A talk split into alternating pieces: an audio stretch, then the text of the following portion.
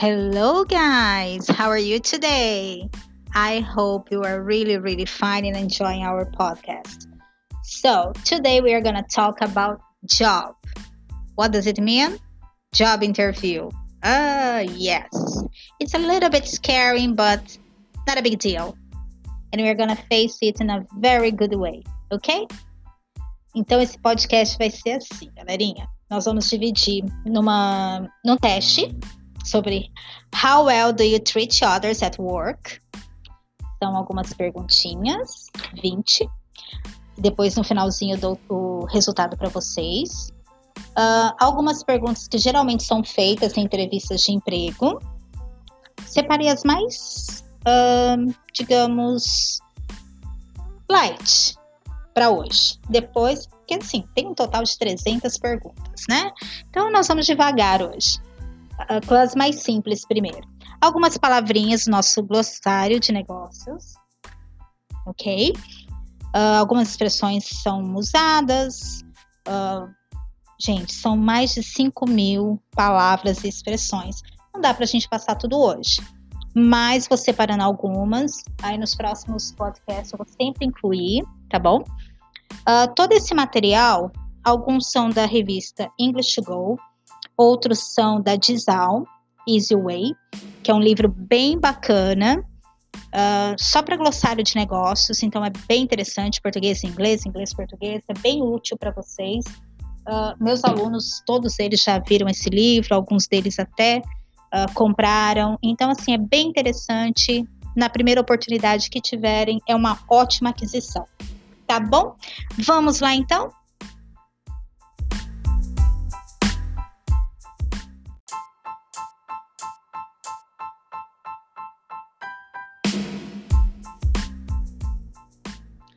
How well do you treat others at work? 1. Do you like to joke around? A. Yes. B. Sometimes I manage. C. No. 2. Do you try to do everything perfectly? A. Only if it's important. B. Sometimes. C. Yes. I strive for perfection. 3. Do you trust people? A. Yes, I trust most of the people around me. B. Sometimes and not too many. C. Unfortunately, it's impossible to trust people completely these days. 4. Does your family express feelings openly? A. Yes. B. Sometimes. C.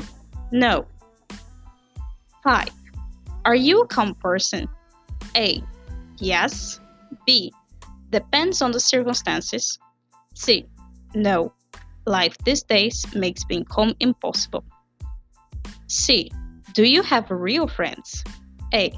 Yes. B. Only acquaintance? C. I think there is no true friendship these days. 7. Are you often asked for a favor? A. Yes. B. From time to time. C. No. 8. Are you friendly with your relatives? A. Yes, all of them. B. With most. C. Unfortunately, no. 9.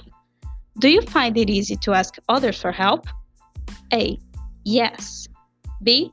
Sometimes I find it hard. C. I don't believe in asking anyone for anything. 10. Are you willing to compromise in difficult situations? A. Yes, I try. B. I try to avoid conflict. C. Never. 11. Do you always apologize if you are wrong? A. Yes, sincerely, and as soon as possible. B. Sometimes I want to apologize, but I feel too uncomfortable. C. Apologizing is a sign of weakness. 12. Do you have a few or no enemies? Are you on good terms with most people? A. I have no enemies. B. I find that hard to answer. C. Sadly, there are people I find very unpleasant. 13. Do you bear grudges? A. I forgive easily. I am not faultless myself. B. I find some things hard to forgive. C. I never forget any injuries inflicted on me. 14. Do you have problems communicating with the opposite sex? A. Never. B. Sometimes. C. I find this subject unpleasant. 15. Do you easily take offense at jokes about you? A. No, I like a good joke. B. Sometimes. C. I don't take offense at fools. 16. Do you thank others for doing something for you?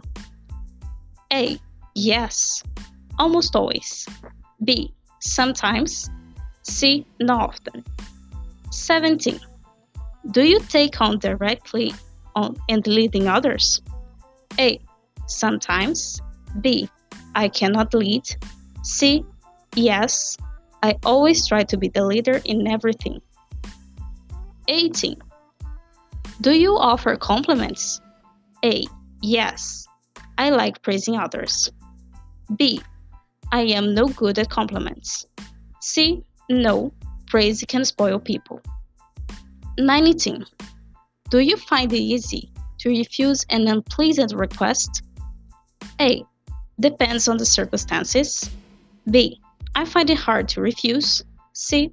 No problem. 20. Do certain people fear or try to avoid you? A. Nobody's afraid of me. B. More likely, I am the one who's afraid. C. They do, and rightly so.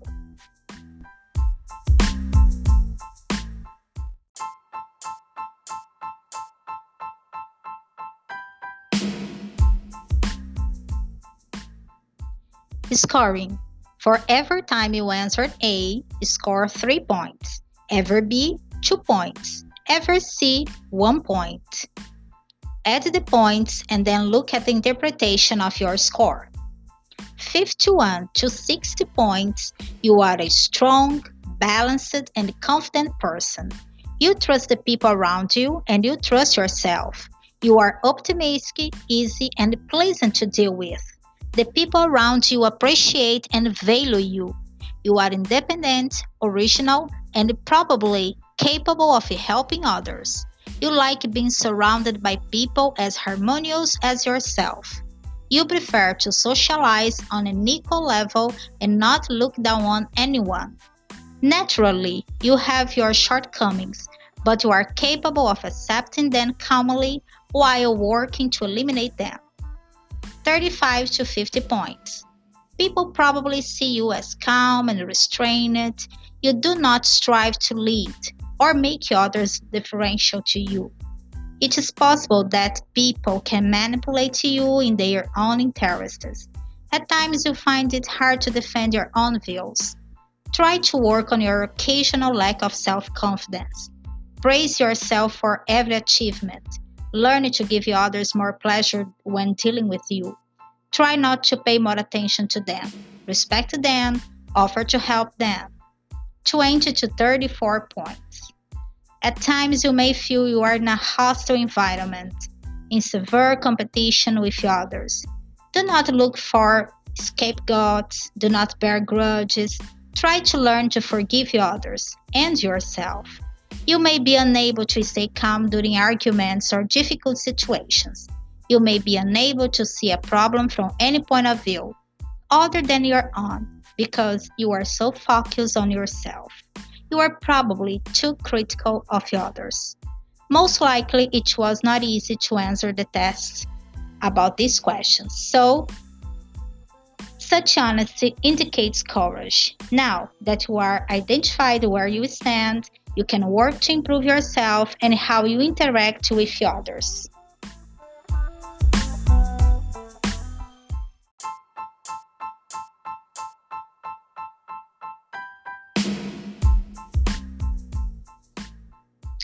Job interview questions.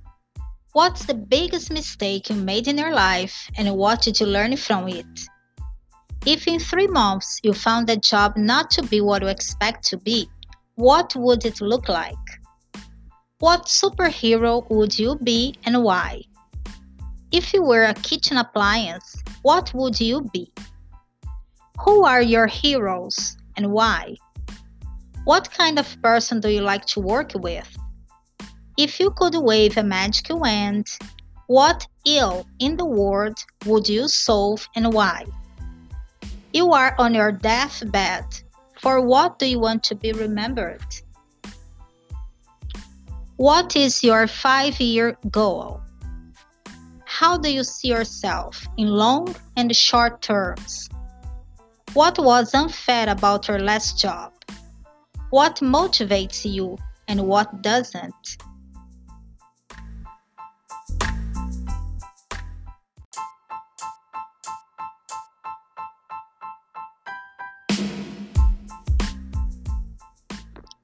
Vamos agora então a algumas expressões na parte de negócios, tá bom?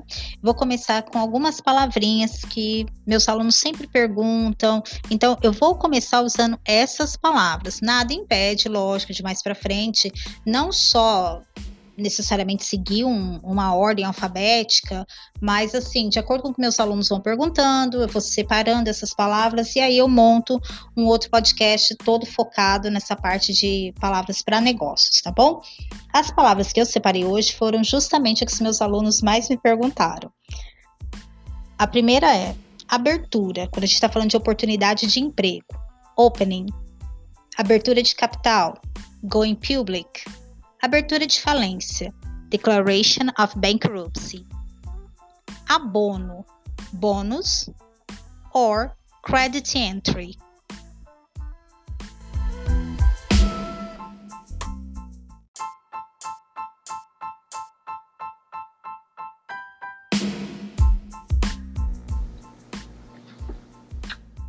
Ação. Share, quando se refere a cota. Action, quando é ato ou ação judicial. Ação com direito a voto, voting share. Ação de baixo preço, penny stock. Ação de primeira linha, blue chip. Ação fiscal, tax case. Ação fracionária, fractional share. Ação judicial, claim, lawsuit, action ação por perdas e danos, action for damages, ação preferencial, preferred ou preference share, ação preferencial com dividendos acumulados, cumulative preferred, preference share, ação preferencial com dividendos remanescentes, participating preferred stock, ação preferencial com prioridade, first preferred, stock, prior preferred, stock. Ação preferencial de classe inferior, second preferred stock. Ação sem direito a voto, non voting share. Ação sem valor nominal, no per value stock. Ação inativa, inactive stock, bond. Aceitação de letra de câmbio, acceptance of bill of exchange.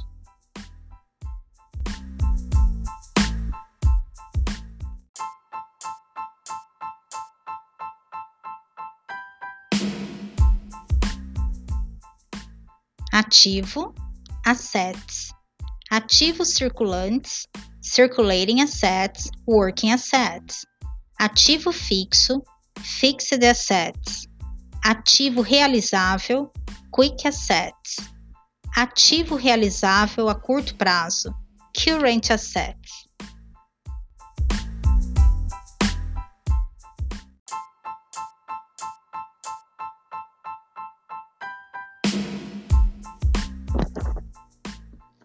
Balança comercial, balance of trade.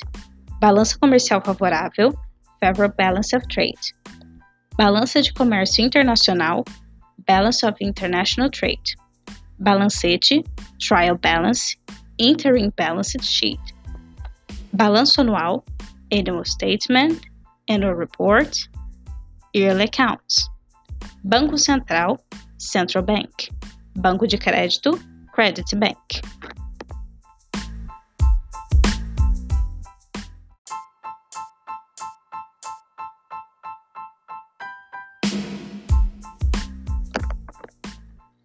Bens, goods, bens de capital, capital goods, bens de consumo, consumer goods, consumables, bens de consumo duráveis, consumer durables, durable consumer goods, bens de exportação, export goods, bens de produção, income property, productive assets, capital goods, burocracia, bureaucracy, red tape, burocrático ou burocrática, bureaucratic, clerical.